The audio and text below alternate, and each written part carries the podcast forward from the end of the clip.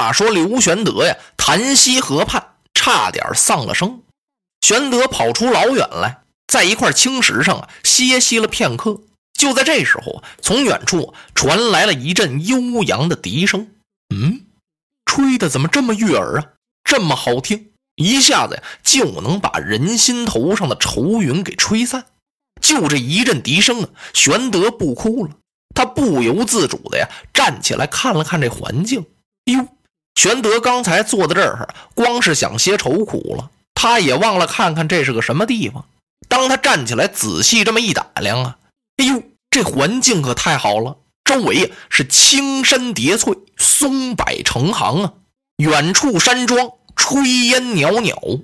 哎呀呀，这今儿个练兵，明儿个打仗。过惯了戎马生涯的人呀，偶尔来到这么一个环境啊，觉得是一派清新。哦，在这儿呢，玄德看见了，只见从远处羊肠小道上来了一个牧童，他骑着一头板绝青。板绝青是什么呀？牛啊！这牛的名字叫板绝青。牛背上啊搭着一小口袋片那小牧童呢，偏身坐在牛背上，他大不过十三四岁。头上梳着两个小抓髻，扎着红头绳，前发齐眉，后发盖颈。这小孩生的宽脑门、尖下颌、细眉毛、大眼睛，挺好看的。身上啊穿着一身粗布衣，是赤足草履啊，就是光着脚啊，穿着一双草鞋。后背呢斜插着一只柳条鞭，手里头啊拿着一根横笛。哎呦，这个悠闲哦！玄德一看这牧童啊，叹了一口气。哎呀，我不如此童啊！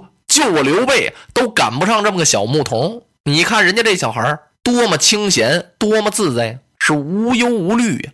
你再看看我，东奔西跑，兢兢业业，惨淡经营，出生入死啊！今儿个差点死在檀溪呢，哪如这孩子呀？玄德自言自语的呀，这句话他说出来了，叫人小牧童听见了。牧童啊，立刻把这小笛子呀收起来了。他愣磕磕瞪着一双大眼睛看着玄德。牧童啊，在这地方啊没见过这样的人又看玄德这样的呀，上身是干的，下身是湿的，旁边拴着一匹马，马身上啊可也不知道是出的汗呢，还是弄的水，连主人带坐骑啊都这么水淋淋的。你别看刘备这样子很狼狈，可是他这长相也挺惊人呢。牧童一看，这人这俩耳朵怎么这么大呀？他看愣了，猛地小牧童想起来了，啊，可能是他呀！牧童啊，把手一抬，指了指刘备。嗯，玄德吓了一跳，心说什么呀？可能是他？谁呀？小牧童欢喜的由打牛背上跳下来了，他腾腾几步跑到玄德的跟前，上下又打量了一番。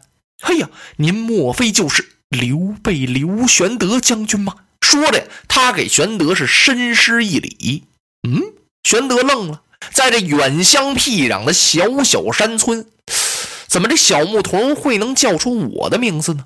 哎呀，牧童，你认错人了吧？我没认错，您准是玄德将军，因为我家庄主常常提起您。你们庄主他是什么人呢？小牧童回过头来，抬手指了指，说：“您看。”在绿荫深处有座小小山村，那儿叫水镜庄。我家庄主啊，就是水镜先生司马德操。哎呀呀！玄德大吃了一惊啊！我是久闻其名啊，就是那司马徽。小牧童点点头，正是他老人家司马水镜先生，怎么能够常常提到我呢？哎呀，玄德将军，您有所不知，我家庄主喜交山林隐士，这儿有庞氏叔侄，您没听说过吗？就是那庞德公，字山民，庞统，庞士元，他们叔侄二人都是我家庄主的好朋友，他们三个人呀，经常在树荫下对弈轻谈，是终日不倦。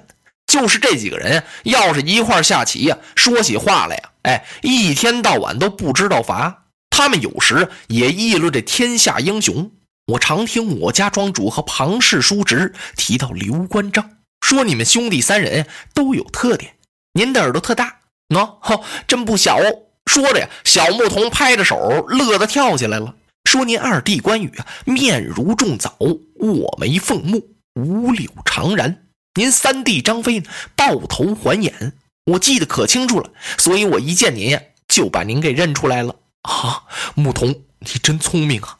哎，你能不能带着我到水镜庄上拜一拜庄主司马先生啊？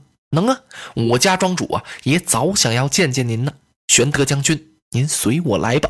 多谢你引路。玄德回首啊，把的卢马解下来了，跟着小牧童啊进了水镜庄。刚一进庄呢，就听到屋子里边有人弹琴。小牧童告诉玄德将军呢，我家庄主正在弹琴，您听他弹的好吗？好啊，非常好听，请不要惊动庄主，让我听一听吧。小牧童点头，就把玄德的马缰绳接过来了。玄德往前紧走几步，站在廊檐下。他把这手一背，一偏身站到这儿，听开了琴了。屋里弹琴的这位啊，弹着弹着，咔，不弹了。就听屋里头啊，有人说话。哎呦，嗓音非常洪亮啊！这是哪里的贵客在窃听我的琴声？随着这话音由打屋里的走出一个人来。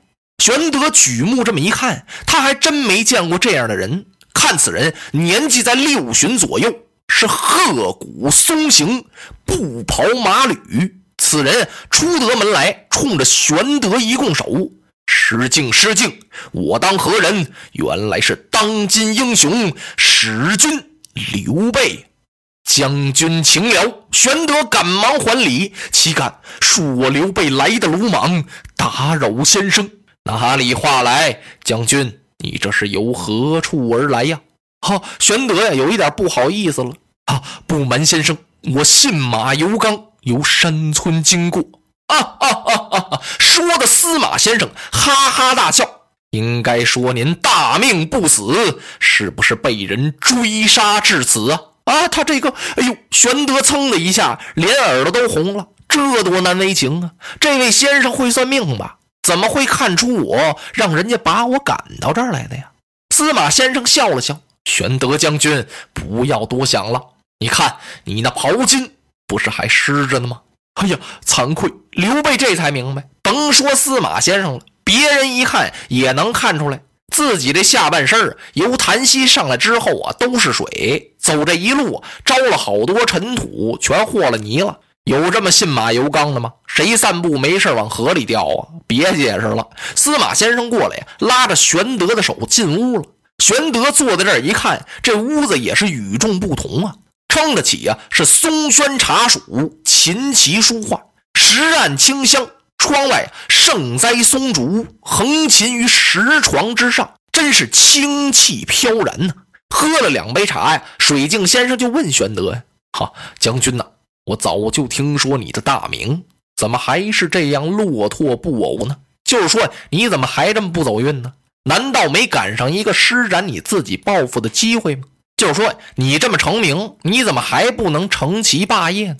哎呀，是我刘备命运不佳呀！哈哈，不是，水镜先生摆摆手，不是命运不佳，而是将军你身边无人。你没能人。玄德一听，水镜先生怎么见得我玄德没有人呢？我闻有孙乾、简雍、糜竺，武有关张、子龙等人呢，他们都是才智过人，勇冠三军呢。水镜先生听到这儿，微微一笑。那关张、赵云确实有万夫不当之勇，但是呢，他们不会用兵布阵，只能打仗。你让他干什么，他干什么。他出什么谋啊？画什么策呀？不行。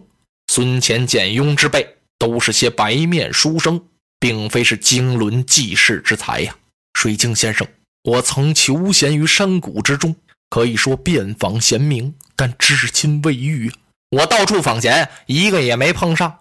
使君你可别忘了，时势之意必有忠信呢。就是这地方再小啊，也有能人。哎呀，刘备愚昧不识，愿求指教。